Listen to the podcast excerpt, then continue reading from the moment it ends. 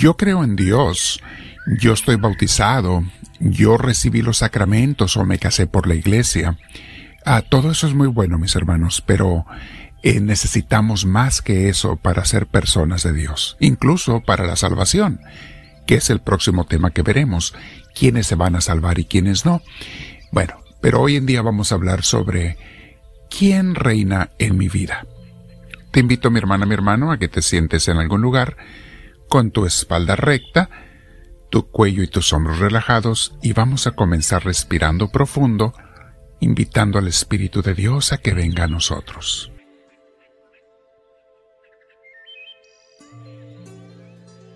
Respiramos profundo, lo llamamos al Señor, lo invitamos a venir a nosotros.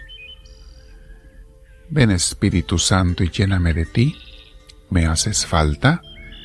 Necesito de tu gracia. Necesito de tu fuerza, de tu inspiración y también, antes que todo, de tu perdón, Dios mío, si te he ofendido en algo. Quiero vivir de acuerdo a tu santa voluntad Bendito seas, mi Señor y mi Dios. Respiramos profundo, mis hermanos, con mucha paz, llenándonos de esa paz que Dios da, de Él. Bien, mis hermanos, a nuestra reflexión de hoy le llamamos vida egocéntrica o vida geocéntrica o cristocéntrica, que es lo mismo que teocéntrica. Eh, ¿Cuál es mi vida? Porque cada quien decide, ¿eh? Cada quien decide cuál va a llevar. Definitivamente no puede haber dos reyes en tu vida, dos amos, dos cabezas. Siempre hay algo o alguien que reina en tu vida, en la de cada uno de nosotros. Y según la educación que recibimos, porque esto es formación desde que somos niños, más las decisiones personales de jóvenes y adultos, nosotros vamos definiendo quién manda en nuestras vidas. Los egocéntricos son aquellos donde quien manda son ellos mismos, sus placeres, sus deseos, sus planes, sus proyectos, sus juegos, sus juguetes, sus ideas o intereses. Estas personas dicen, en mi vida yo mando, o no lo dicen, simplemente lo viven así. Luego tenemos a los geocéntricos. Aquí quienes mandan son las cosas del mundo. Geos viene de mundo, del griego. Eh, las personas que lo más importante para ellos son las cosas materiales, el dinero, posesiones, o las ideas, las modas, las ideologías, los ídolos, lo que el mundo diga, lo que la sociedad o las redes sociales me digan, eso es lo que yo obedezco. Y por último, en tercer lugar, pero no necesariamente en último lugar, tenemos, estamos viendo a los cristocéntricos o teocéntricos. Le pongo cristocéntricos porque si somos cristianos, pues Cristo es el camino hacia el Padre Celestial. Por eso le llamo también cristocéntricos. Aquellos son aquellos que hemos decidido que el dueño, amo y señor de nuestras vidas sea Jesús o sea Dios. Dios es el centro de nuestras vidas, no nosotros mismos, ni las cosas o las ideas mundanas. De hecho, este domingo lo vamos a demostrar si le damos su día a Dios, porque ese día es consagrado al Señor yendo a la iglesia, no quedándome en mi casa nada más viendo redes sociales, o donde esté mi iglesia, la comunidad que nos reunimos en el nombre de Jesús. Aquí voy a demostrar si de veras soy cristocéntrico, si soy teocéntrico, o soy más bien geocéntrico o egocéntrico. Y saben, mis hermanos, eh, no es difícil ver quién es el centro de la vida de cada quien. Más bien es fácil darse uno cuenta. Basta que oigas de qué hablan las personas o de qué hablas tú, de qué hablo yo. ¿A qué le dedica la gente más tiempo y amor? ¿En qué ocupan o gastan su tiempo libre, su dinero extra? ¿En qué lo gastan? Allí te das cuenta quién es su Dios y a quién siguen.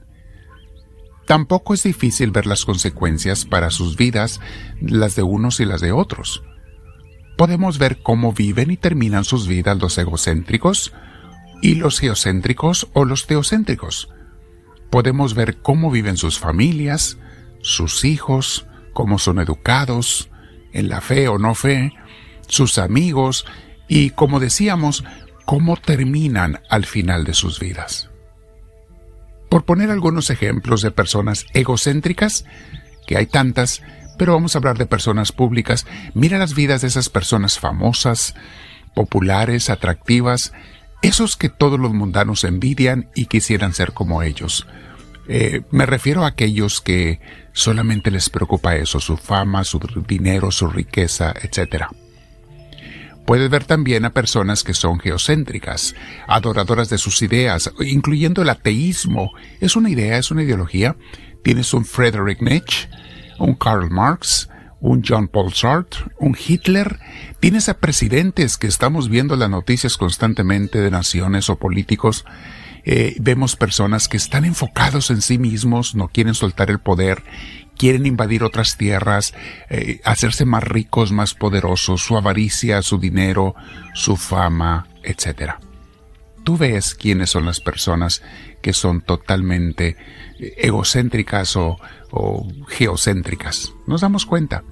También puedes ver a los teocéntricos, en la historia tenemos la historia de la Sagrada Familia, Jesús, José y María, San Francisco de Asís, Teresa de Ávila, Teresa de Calcuta, y tantas personas, hay santos y santas, y siempre habrá. Hay tantas familias que están fervientes y comprometidas en su iglesia. Tú los puedes ver. Esas son personas que enseñan a sus niños a orar, a leer la Biblia, a tener valores cristianos, y verás la diferencia de cómo se vive en una familia teocéntrica a una familia egocéntrica o geocéntrica. Tú te das cuenta cuando entras a una casa y cómo vive esa familia. Es deprimente, mis hermanos, ver lo fácil que se les hace a muchos jóvenes y adultos vivir sin Dios. A mí me deprime, se les hace tan fácil. Le dan su vida al mundo sin pensar en las consecuencias que vendrán después. No necesito mencionar quiénes irán a la vida eterna y quiénes no, aunque es un tema que vamos a ver la próxima vez. Pero si leemos los Evangelios podemos eh, ir viendo algo. Las palabras de Jesús mismo nos lo dicen. Las familias que buscan a Dios primero y personas viven con alegría y gozo en su alma. En la Biblia, Primera de Crónicas 16, del 10 al 11, dice, Regocíguense en su santo nombre. Alégrense de corazón los que buscan al Señor. Busquen el poder del Señor busquen siempre a Dios. Y también, mis hermanos, Dios está con quienes lo buscan, ¿eh? Pero se aleja de los que lo ignoran. Tengan esto muy en cuenta. Mucha gente cree que Dios está ahí para cuando se me ofrezca. No. Si lo has ignorado, no va a estar Dios allí para atenderte cuando se te ofrezca. Segunda de Crónicas, capítulo 15, versículo 2 dice, El Señor estará con ustedes si ustedes están con Él. Si lo buscan, lo hallarán, pero si lo dejan, también Él los dejará. Proverbios 8:17 dice, dice el Señor, yo amo a los que me aman. A ver, a ver, pausa, pausa, pausa. No que Dios ama a todo el mundo, sí, claro, el amor de Dios es infinito por todo el mundo, pero aquí está hablando del amor privilegiado, de familia, de sus hijos. Repito, yo amo a los que me aman y dejo que me hallen los que en verdad me buscan. Ahí lo tienes, mi hermana, mi hermano, en la Sagrada Escritura, Proverbios 8:17. Salmo 9, versículo 10 dice, En ti confían los que conocen tu nombre, porque tu Señor proteges a los que te buscan. A ver, no protege a todos, dice claramente, proteges a los que te buscan. Y acuérdense que acabamos de meditar del buen pastor. No todos son ovejas del Señor, sino los que obedecen su palabra, sus mandatos, y son las ovejas que Él cuida, las que escuchan su voz. Juan 10, léenlo, medítenlo. Algunos piensan, mis hermanos, que Dios no los ve o que no le interesa lo que ellos hagan o no hagan. Eso no es verdad. Dios está atento a lo que hacemos cada quien. Salmos 14.2 dice, Desde el cielo observa el Señor a la humanidad para ver si hay alguien con sabiduría que busque a Dios.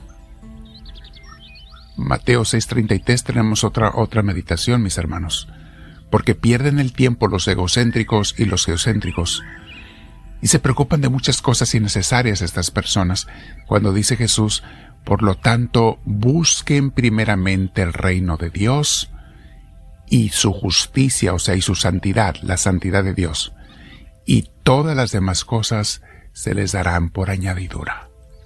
Esas son palabras de Jesús que conocemos todos, mis hermanos. Colosenses 3.1. puesto que ustedes ya han resucitado con Cristo, busquen las cosas de arriba, donde está Cristo sentado a la derecha de Dios.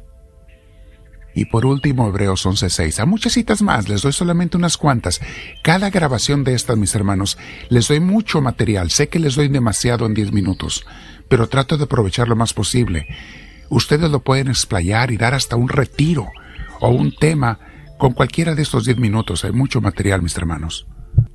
Hebreos 11:6 dice, sin fe es imposible agradar a Dios porque es necesario que el que se acerca a Dios crea que Él existe y que sabe recompensar a quienes lo buscan. Palabra de Dios. Quédate meditando, mi hermana, mi hermano, pero ya tienes aquí una mucho, mucho de qué aprender y meditar. ¿Soy egocéntrico, geocéntrico o cristocéntrico? Y la buena noticia es que si estoy mal puedo corregirme con la gracia de Dios. Los brazos de Dios están abiertos para todo el que se quiera volver a Él. Dile, háblame Señor, que tu siervo te escucha.